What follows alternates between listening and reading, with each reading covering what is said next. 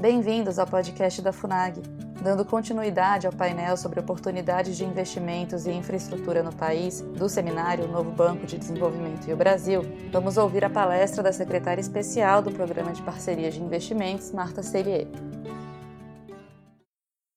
Eu queria dar sequência, então, ao painel, passando a palavra à senhora Marta Cellier, secretária especial do Programa de Parcerias de Investimentos, que tem formação em Direito e Economia e mestrado em Economia, servidora de carreira de, em Políticas Públicas e Gestão Governamental, foi assessora da Casa Civil da Presidência e também diretora de Regulação e Concorrência da Aviação Civil na Secretaria de Aviação Civil de 2011 a 2016 também coordenadora do Departamento de Políticas do órgão em 2010, e foi a primeira mulher a ocupar o cargo de presidente e CEO da Infraero em janeiro de 2019. É um prazer tê-la aqui conosco também para uma visão ampla daquilo que a Secretaria PPI, de Programa de Parcerias de Investimentos, está desenvolvendo, uma visão bastante oportuna sobre como se desenvolve do ponto de vista horizontal eh, essa iniciativa de atração de investimentos em diferentes setores. Muito obrigado. Obrigada, ministro. Bom dia a todos. Eu trouxe uma apresentação também, acho que ajuda aí com os números, fica mais didático para mostrar os nossos desafios no âmbito do PPI, o Programa de Parceria de Investimentos. Quero agradecer o convite, parabenizar aqui a organização do evento, o NDB, o MRE, o Instituto Rio Branco. Bom, o ministro Guedes falou muito bem dos nossos desafios em termos de crescimento no Brasil e nós sabemos o nosso potencial pelo tamanho do nosso país e pela relevância que temos no mercado internacional. Tivemos em vários roadshows recentemente, acompanhamos a comitiva presidencial à China, aos países árabes, e muito se fala em segurança alimentar e a relevância que o Brasil tem para vários países, de estar levando alimentos, exportando alimentos, e para tudo isso a gente precisa melhorar a nossa logística no país, investimentos profundos em infraestrutura que precisam ser feitos.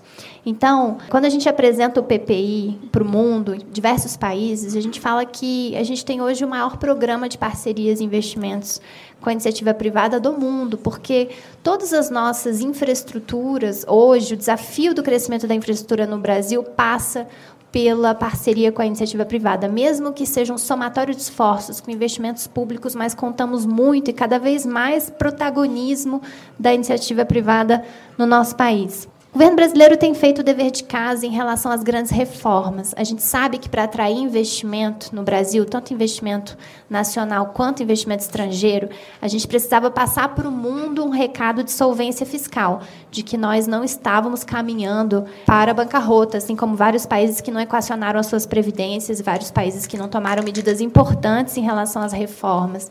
E o Brasil hoje respira profundamente. Né? Ontem nós aprovamos no Congresso Nacional, promulgamos a, a PEC da, da Previdência, algo que, quando a gente conversava um ano, dois anos atrás, sobre investimentos no Brasil, aterrorizava muitos dos nossos investidores. Por que levar uma empresa? Por que apostar num país que nós sabemos que tem obrigações de pagamentos muito superiores à sua capacidade de arrecadação? Então, esse problema nós tiramos da frente, o que não significa que o nosso desafio legislativo de reformas não continue e não seja fundamental para a gente fortalecer o programa de investimentos no Brasil.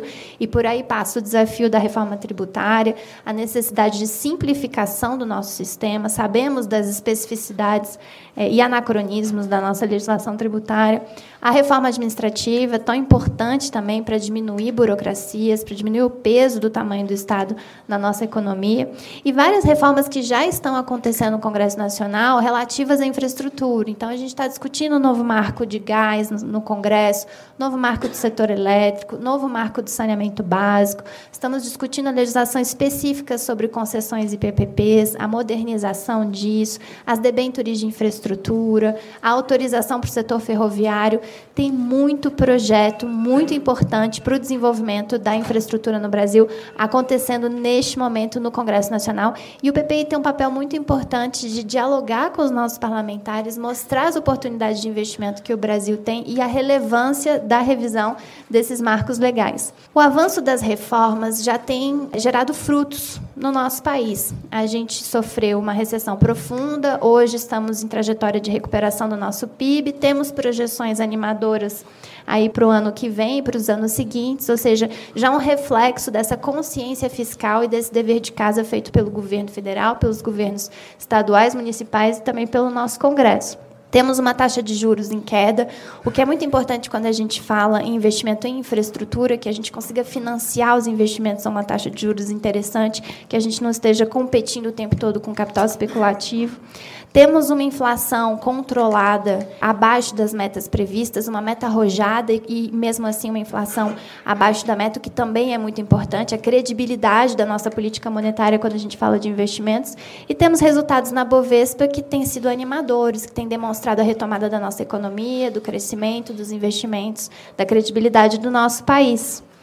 O que, que o PPI já entregou desde a sua criação? É bom lembrar que o PPI é um programa jovem. Para tudo que já fez, o espaço que já ocupou, o PPI foi criado em 2016, numa visão de que é, não é trivial entender a estrutura da administração direta do governo federal, ou seja, o investidor que quer investir no Brasil, ele tem que entender quem é o poder concedente para cada um dos setores. Ora, o poder concedente é o Ministério, ora é a agência reguladora. Com quem que ele tem que dialogar? Muitas vezes envolve o Ministério da Economia, envolve Casa Civil, Presidência da República. Como é que o investidor vem para Brasília e cumpre uma agenda tratando de rodovias, ferrovias, óleo e gás, energia, questões tributárias, sem ter que passar um mês inteiro em Brasília por conta da agenda de tantas autoridades? Então, o PPI foi criado como a ideia de one-stop shop. Venha para o PPI, traga suas preocupações, traga suas perguntas e nós é, buscamos os ministérios, trazemos para a mesa e buscamos solucionar, levar o máximo de informação para esses investidores. Então, uma parceria, um programa que está de mãos dadas o tempo todo com os ministérios. Nós não construímos nada sozinhos. O mérito é dos órgãos reguladores, das agências, dos ministérios que estão diversificando a carteira, colocando cada vez mais infraestrutura à disposição para que a gente possa ter leilões e atrair iniciativa privada. Nosso trabalho é muito mais de coordenação, de colocar todos esses agentes na mesa e de fazer esse match com o investidor. Né? Hoje eu lia no Valor Econômico a matéria do ministro Tarcísio falando do Tinder da infraestrutura. Talvez seja um pouco o nosso papel. E um papel muito importante também né, no relacionamento com os players, desde o Congresso Nacional, Tribunal de Contas, Ministério Público, investidores internos, externos, dentro do governo. Então, o PPI é um grande hub para fazer tudo isso acontecer, para a gente ter cada vez mais investimentos privados, cada vez mais players atuando em infraestrutura no Brasil. Desde a sua criação, então, em 2016, já foram 160 ativos leiloados. A gente já atingiu a casa de um trilhão de investimentos esperados ao longo de todos os anos de concessão e parceria desses projetos que foram leiloados. Muito desse valor a gente deve aqui ao Ministério de Minas e Energia. Todos os valores, quando a gente fala de óleo e gás, são muito impressionantes, por isso valores tão altos desde a da sua criação. E outorgas para o governo federal que foram arrecadadas em função desses leilões, que ultrapassam 137 bilhões de reais, também muito importante nesse esforço fiscal e para a retomada de investimentos públicos, de políticas públicas, etc. Em 2019, só esse ano, foram leiloados 35 ativos. Então, foi um ano muito produtivo para o PPI, muito importante para o Brasil.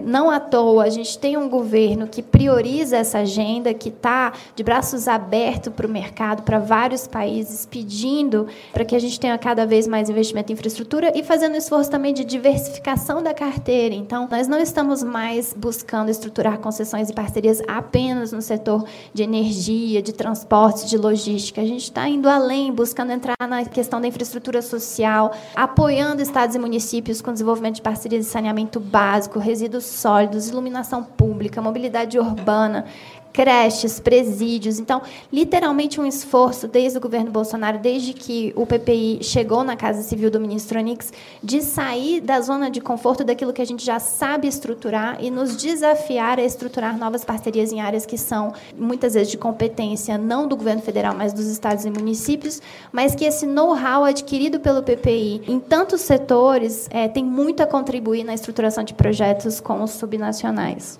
Foram 35 ativos em diversas áreas, então tivemos 13 áreas portuárias, arrendamentos portuários aí que vão garantir mais de um bilhão de investimentos no setor portuário.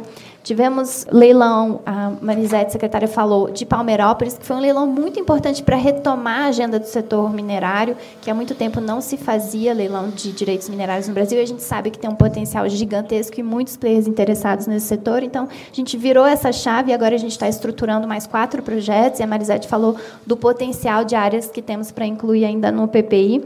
Recentemente tivemos o leilão da Lotex, já fruto um pouco dessa diversificação, não só ativos de infraestrutura, mas também estamos apoiando a desestatização. Nesse caso, foi a raspadinha da Caixa. No setor de óleo e gás foram quatro leilões, tivemos a oferta permanente, tivemos a 16ª rodada de concessão, mais recentemente a sexta rodada de partilha e os excedentes da seção onerosa da Petrobras. Tivemos leilão de ferrovia, essa ferrovia é fundamental para a logística do país, porque é o tramo central da Norte-Sul, que é a espinha dorsal do sistema ferroviário brasileiro. E graças a esse trecho que faltava, quando tivermos com tudo concluído, vamos conseguir ligar desde o Porto de Santos até ali o porto no Maranhão, ou seja, percorrendo o país inteiro, porto de Itaqui graças a, a, esse leilão da Norte Sul que aconteceu esse ano. O presidente Bolsonaro teve presente na assinatura em Anápolis. No setor de energia, tivemos dois leilões de geração que já aconteceram e os resultados muito favoráveis para a questão de uma matriz mais sustentável, ou seja, muitos projetos na área fotovoltaica, na área eólica. Então, realmente, uma mudança aí de prioridade desses dois setores em função dos leilões que aconteceram.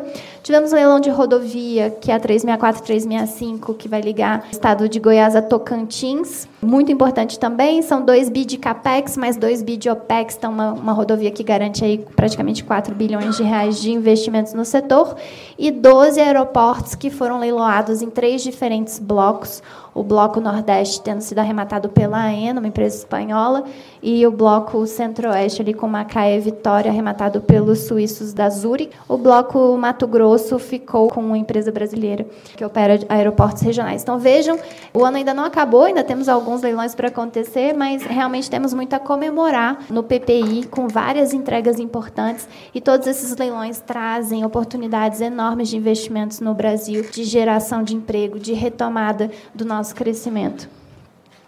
O que temos para o ano que vem? O que temos na carteira de projetos do PPI? Então, eu falei do que foi esse ano e o que ainda vem pela frente.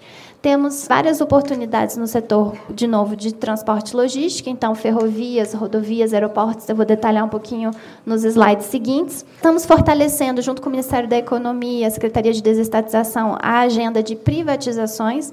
Então, várias empresas entraram na nossa carteira esse ano e nós estamos começando a estruturação dessas empresas.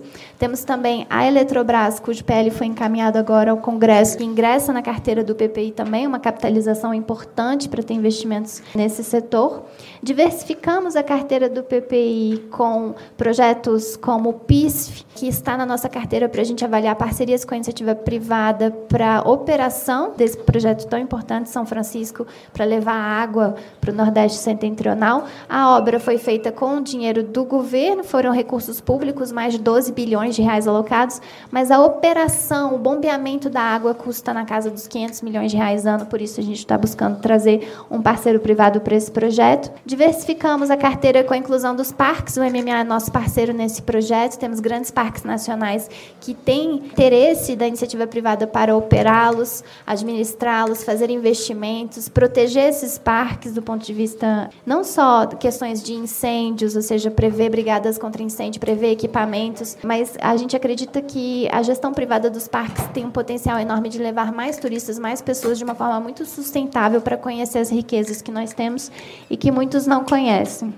No setor aeroportuário, ano que vem, temos três grandes blocos. O bloco norte tem como âncora o aeroporto de Manaus, que é um aeroporto muito interessante do ponto de vista da carga, movimenta muita carga, um aeroporto rentável, e diversos outros aeroportos na região norte. Temos ali, inclusive, Porto Velho, na presença do nosso governador aqui, na carteira do PPI para o ano que vem. Um outro bloco central com Goiânia como aeroporto âncora, mas temos diversos outros aeroportos interessantes nessa carteira, como Petrolina, que é um aeroporto importante importante para exportação, e São Luís também é um aeroporto muito relevante no Nordeste. Na região sul, o bloco tem como âncora o aeroporto de Curitiba, mas a gente sabe também do potencial do aeroporto de Foz do Iguaçu. E todos os blocos têm um mix de aeroportos muito rentáveis, muito atrativos, aeroportos medianos e menores, de tal forma que a gente garante um certo subsídio cruzado entre blocos, arrecadação de um aeroporto garante investimentos também nos aeroportos menores, buscando assim desenvolver a aviação regional no Brasil. No setor de ferrovias, hoje mesmo o ministro Tarcísio falou do encaminhamento dos estudos da FIOL para o TCU, ferrovia importante ali no estado da Bahia, que vai permitir escoar não só minério, mas também produção agrícola do centro do estado para o porto de Ilhéus, uma ferrovia muito importante que está na nossa carteira, leilão previsto no ano que vem. A Ferrogrão também um projeto emblemático para o país, para escoar grãos do Mato Grosso em direção ao Pará, e com isso a gente consegue conectar ao porto de Miritituba, facilitando as exportações. A Ferrogrão é um projeto Greenfield, quase mil quilômetros de ferrovias novas, vai levar algo entre seis e sete anos de construção para sair do papel, mas uma ferrovia muito importante para o desenvolvimento do nosso agronegócio, para a melhoria da nossa logística no país. Diversas outras ferrovias estão em fase de renovação de contratos e essas renovações são importantes para garantir mais investimentos. Então, ao invés de aguardar o fim da concessão com uma concessionária que eventualmente não está investindo investindo na ferrovia, a gente consegue trabalhar um contrato de renovação com obrigações relevantes de investimentos e novas condições contratuais. No caso da Vitória Minas e Carajás, por exemplo, a contrapartida pela renovação envolve a construção de uma nova ferrovia, que é a FICO, ali ligando Mato Grosso a Goiás, a Ferrovia de Integração Centro-Oeste. Então, vejam que o governo federal tem optado é, abrir mão de outorga no setor ferroviário, ou seja, de arrecadação para os cofres públicos, em prol de mais investimentos em ferrovias no Brasil, porque o nosso desafio é sair dos atuais 15% da matriz da participação das ferrovias na nossa matriz de transporte para 30% até o final de 2022. Então, um planejamento arrojado, mas que nós acreditamos que com as concessões e com as renovações é possível de ser entregue neste governo. No setor de rodovias, nós temos mais de 16 mil quilômetros em estruturação na nossa carteira.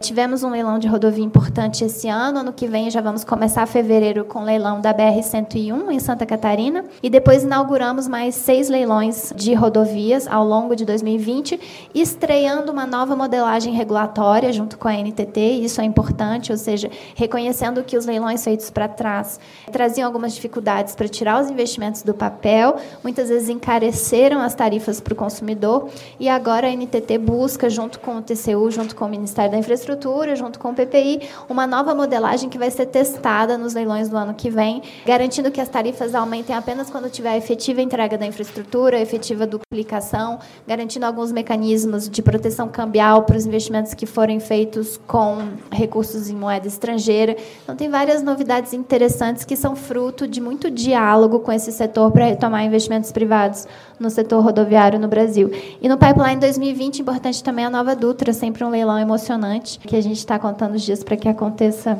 em 2020. No setor de portos, nós tivemos 13 arrendamentos portuários esse ano. Vamos seguir com arrendamentos importantes no Porto de Santos, no Porto de Itaqui, Maranhão, no Porto da Bahia. Mas o que chama atenção na carteira do PPI hoje é que nós estamos superando esse modelo de apenas leiloar áreas dentro de portos públicos. Então, a gestão do porto como um todo é feita pela Companhia DOCA do Estado e o privado ocupa uma área, se responsabiliza por investimentos nessa área portuária. E nós estamos avançando rumo rumo à desestatização do porto como um todo. Então, temos três projetos hoje em estruturação no PPI: o Porto Espírito Santo, que é a CODESA, o Porto de Santos, que é o maior porto da América Latina, o Porto de São Sebastião, também em São Paulo. São três projetos de desestatização portuária, ou seja, não é mais o modelo de mantém-se a administração com o Estado, com a gestão pública e desestatizar as áreas, mas nós estamos buscando estruturar a desestatização do porto como um todo, inclusive toda a sua gestão. Então, são projetos importantes importantes por serem novidades, levam tempo de maturação e estruturação, mas temos expectativa aí já em 2021 de estar leiloando o Porto do Espírito Santo como um todo. E ato contínuo, o Porto de Santos e, e São Sebastião. Setor de mineração, além do leilão que aconteceu esse ano, nós estamos estruturando projetos no Pará, Goiás, ali fosfato de Miriri na Paraíba e Candiota. Esses são os quatro projetos que hoje estão em estruturação e estamos permanentemente em diálogo com a MME, com a ANM, com a CPRM para incluir novos projetos na carteira do PPI. O setor de óleo e gás, os leilões aconteceram, então agora a gente está em contato com o MME, com a ANP, para já desenhar a carteira de novos projetos. A gente sabe que a 17ª rodada de concessão deve entrar na carteira do PPI já na próxima reunião, e depois tem todo o desafio de estruturação da sétima rodada de partilha, a avaliação dos blocos da sessão onerosa que ainda não foram rematados, para que a gente possa continuar incluindo esse importante setor na carteira do PPI. Da mesma forma, o setor de energia, nós temos hoje um leilão já planejado para o dia 19 de dezembro, que são as 12 linhas de transmissão, e já estamos estamos também avançando na qualificação dos novos projetos de geração previstos para 2020. O projeto de Angra 3 também, que a secretária Marisete mencionou, consta ali com a participação do PPI nessa estruturação importante da retomada da agenda de investimentos no setor nuclear no Brasil. Mencionei a Eletrobras, que foi encaminhado também agora o PL para o Congresso. Nós acreditamos que, com a aprovação desse projeto de lei, a gente pode avançar com a capitalização da Eletrobras, em que o governo federal deixe de ser controlador da companhia e, com isso, garante investimentos muito importantes nesse setor. A Eletrobras tem números impressionantes, só de hidrelétrica são 48 unidades, então, realmente, uma empresa de grande porte e que tem gerado muito interesse nas conversas que temos tido com investidores. Importante falar que o PPI também tem uma atuação relevante na área de licenciamento ambiental. Nós temos uma secretaria que foi criada só para isso, licenciamentos e desapropriações, porque nós sabemos que muitas vezes o desafio do projeto de infraestrutura, de trazer um parceiro privado, passa pela etapa do licenciamento.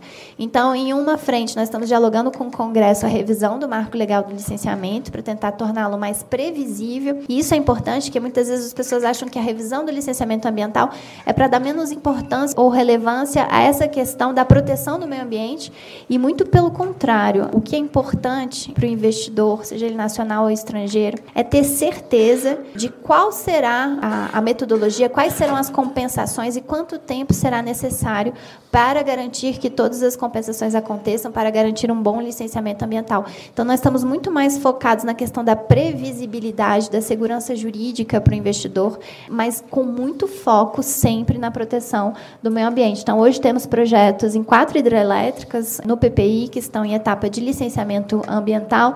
Temos o Linhão, Manaus Boa Vista, uma obra tão importante que, por muitos anos, não saiu do papel por conta da questão do licenciamento.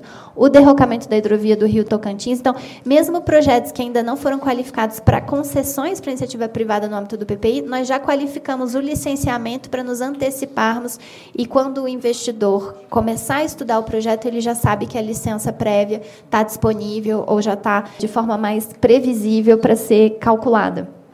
Essas são as empresas que estão hoje na nossa carteira para estudos, para buscar parcerias e para privatizações. Então, desde o setor de geração de dados, processamento de dados do governo federal, SERPRO, DataPrev, a empresas importantes do MCTIC, como Correios, Telebrás, Ceitec, uma empresa de tecnologia do sul do país, as centrais de abastecimento, Ceasa Minas, Ceagesp, empresas garantidoras e gestoras de fundo, a BGF, Ingea, a Casa da Moeda, nós encaminhamos ao Congresso agora uma medida provisória para é, ter a quebra do monopólio da Casa da Moeda na emissão de papel moeda, na emissão de selos fiscais, para que a gente possa buscar essa parceria com a iniciativa privada. Eletrobras eu já mencionei, CBTU e Transurb. Os parques nacionais eu também mencionei. Hoje, os três que estão na carteira, Foz do Iguaçu. Importante dizer que Foz é um dos poucos parques hoje já delegados à iniciativa privada, mas é um contrato da década de 90 que se encerra ano que vem e por isso nós já estamos estruturando uma nova concessão de Foz. Temos também Jericoacoara e Lençóis Maranhenses em estruturação. E, por fim, eu queria falar dos subnacionais, da parceria que nós estamos fazendo com estados e municípios para desenvolver alguns projetos muito importantes de infraestrutura. Estamos focados na questão das creches e dos presídios hoje, e também, principalmente, na questão do saneamento básico, que passa por uma revisão importante do marco legal no Congresso. O saneamento Bom, Aqui tem alguns dos projetos municipais que nós já estamos estruturando. Então, a gente trabalha, nesse caso, com a Caixa Econômica Federal, a estruturação de 11 projetos no setor de iluminação pública. Tem municípios, tem regiões metropolitanas que foram selecionadas. Nós já estamos avançando para poder tocar os leilões dessas PPPs de iluminação. E outros sete projetos na área de resíduos sólidos urbanos e saneamento básico. Então, é um apoio do governo federal com a Caixa Econômica, do PPI, com os ministérios envolvidos, diretamente ao município ou ao Estado, para fazer estudos de viabilidade, minutas de contrato, minutas de edital, para garantir que essa parceria saia do papel com boas previsões contratuais, de forma a atrair, de fato, investidores para esses projetos. São projetos que garantem aí mais de 1,6 bi de investimentos, atendem 38 municípios e algo em torno de 8 milhões de brasileiros, com esse início do nosso apoio aí às parcerias subnacionais. Quando a gente fala de saneamento básico, o ministro Guedes falou das novas fronteiras de investimento no Brasil, né? O mercado de gás hoje muito centralizado, com todo o comitê que foi criado e as diretrizes para venda das distribuidoras pela Petrobras, falou do setor elétrico, mas o saneamento básico para mim hoje é a última fronteira do investimento privado no Brasil. Todos os outros setores de infraestrutura nós convivemos com investimentos públicos e privados e os privados assumindo cada vez mais protagonismo, levando mais serviços serviços, universalizando. E o saneamento básico no Brasil hoje tem uma legislação extremamente protetora das empresas estaduais ela proíbe a venda do controle da empresa estadual, porque se for vendido, cai em todos os contratos, e uma empresa de saneamento sem contratos não tem valor. Ela dificulta a regulação do setor, tendo em vista que a regulação é municipal e não tem diretrizes do governo federal, ou mesmo uma tendência a regionalizar a regulação. Então, a, o novo marco legal do setor ele está buscando atacar tudo isso para dar as condições para a gente começar a desenvolver os projetos com a iniciativa privada. Então, hoje nós temos a atuação atuação dos privados no setor de saneamento, mas de forma muito residual, 5% do mercado. Entraram onde as companhias estaduais não quiseram entrar ou entraram como subcontratados. E temos uma realidade de prestação de serviços absolutamente incondizente com o tamanho e o potencial do nosso país. Ou seja, a gente tem 100 milhões de brasileiros hoje sem coleta de esgoto em casa. 100 milhões de brasileiros é praticamente a metade do Brasil. E eu não estou falando em tratamento de esgoto, eu estou falando em coleta, tirar o esgoto da casa e levar para alguma central de tratamento. Ou seja, metade dos brasileiros estão destinando o seu esgoto e o seu lixo na natureza. E a gente fala tanto em proteção do meio ambiente e a gente não está colocando isso como uma prioridade. Então, pelo desenho federativo do setor de saneamento, que o titular é o prefeito, mas o governo estadual tem uma companhia e o governo federal é responsável por diretrizes, é um jogo de empurra há muito tempo. E não importa, é tudo Brasil, a gente tem que parar de empurrar as responsabilidades. Então, o governo federal está assumindo um protagonismo agora nessa questão do saneamento básico, não só encaminhando ao, ao Congresso o projeto de lei para rever esse setor, mas também puxando para o PPI a estruturação desses projetos de concessão, de parceria e todo o apoio para a venda do controle das companhias estaduais. Então, um projeto muito importante que está conosco. Outra frente importante é a área de educação. A gente tem um déficit no Brasil gigantesco de creches. A gente sabe da dificuldade dos prefeitos de entregarem a infraestrutura. Por isso, lá atrás, o governo federal optou por incluir diversas creches no âmbito do PAC, ou seja, o governo federal entregava a creche para o prefeito com recursos do governo federal. E o que se viu é que, das 3 mil creches planejadas pelo governo federal, menos de mil foram concluídas. E as que foram concluídas, muitas não estão operando hoje, porque o prefeito não tem condição de operar, de comprar os equipamentos, de contratar os professores, de prestar o serviço. Então, uma política totalmente fracassada num setor que deveria ser prioridade 01 também para o Brasil, porque investir em criança é investir no nosso país. Então, a gente inclui a política das creches no PP no sentido de buscar um parceiro privado ou parceiros privados para finalizar essas obras inacabadas do PAC, operacionalizar essas creches, ofertar os serviços. E o governo federal está disposto a colocar dinheiro para pagar a contrapartida do setor privado para a administração dessas creches, para que a gente possa colocar crianças que não tenham condições de pagar pelo serviço. Então, um projeto muito importante que a gente vai começar a estruturar os pilotos agora com o apoio dos governadores e dos prefeitos. A questão dos presídios também acabou entrando no PPI muito com foco em suprir o déficit de vagas. Então, é uma avaliação do Ministério da Justiça de que tem muito mais demanda por vagas em presídios do que nós temos hoje de infraestrutura. Então, como é que o PPI pode ajudar a estruturar parcerias com a iniciativa privada privada para prover essa infraestrutura, mas muito mais do que a simples entrega de novos presídios, o que nós estamos buscando estruturar é uma nova realidade dentro do presídio. A gente fala de presídio indústria, a gente viu um modelo em Santa Catarina que encheu os nossos olhos de esperança, porque é uma realidade e é possível que seja feito, em que você constrói a infraestrutura do presídio já acoplada com uma série de indústrias. Indústrias de produção de sofás, de colchões, de costura industrial, chuveiros. A gente viu todo tipo de coisa ser produzida dentro do presídio, inclusive vestidos de festa que são costurados miçanga, miçanga à mão. E os presos, eles optam por estar ali, optam por trabalhar. Os presos que não quiserem trabalhar não precisam estar no presídio indústria. Todos eles são remunerados, todos eles são capacitados para realizar aquela atividade e parte do salário do preso fica no presídio para custear a parte da alimentação e dos gastos daquele presidiário e parte vai para uma conta em que ele tem a oportunidade de contribuir com a sua família e poupar para quando terminar o seu período de cumprimento de pena. Então, uma oportunidade também de ressocialização. Por isso, esses pilotos de presídio que o PPI vai começar a estruturar, já estamos em parceria com o governo de Santa Catarina, Rio Grande do Sul e Paraná. E estamos buscando outros apoios de governos estaduais para desenvolver esses pilotos. A nossa expectativa é que a gente vá muito além da oferta da infraestrutura, que a gente consiga, de fato, romper com o ciclo de reincidência com uma nova política pública por meio dessa modelagem de presídio e indústria. Para finalizar, ainda temos três leilões esse ano, o ano ainda não acabou, a gente está fazendo leilão até o apagar das luzes, então eu mencionei o setor de energia com as linhas de transmissão, leilão super super importante que tem perspectivas aí de investimentos que ultrapassam 4 bilhões de reais. Mas temos também a expectativa de renovação da malha paulista, da Rumo, que não é bem um leilão, mas é um contrato que está qualificado no PPI porque tem uma perspectiva gigantesca de investimentos no setor ferroviário.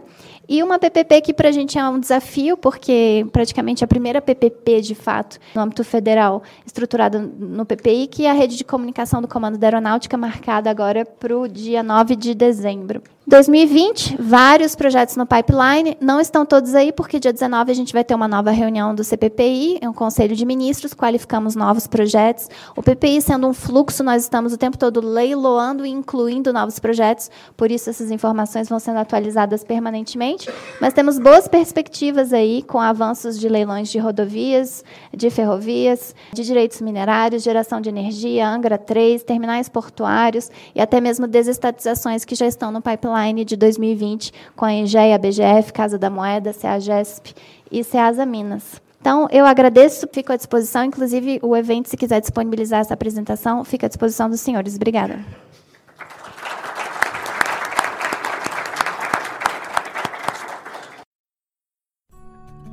Acesse o canal da FUNAG no YouTube, www.youtube.com.br FUNAGBrasil. Lá você encontrará centenas de vídeos sobre política externa brasileira e relações internacionais. Acesse também a nossa biblioteca digital, com mais de 780 volumes para download gratuito, www.funag.gov.br/biblioteca. Acompanhe as atividades da FUNAG Brasil no Facebook, Twitter, Instagram e Flickr.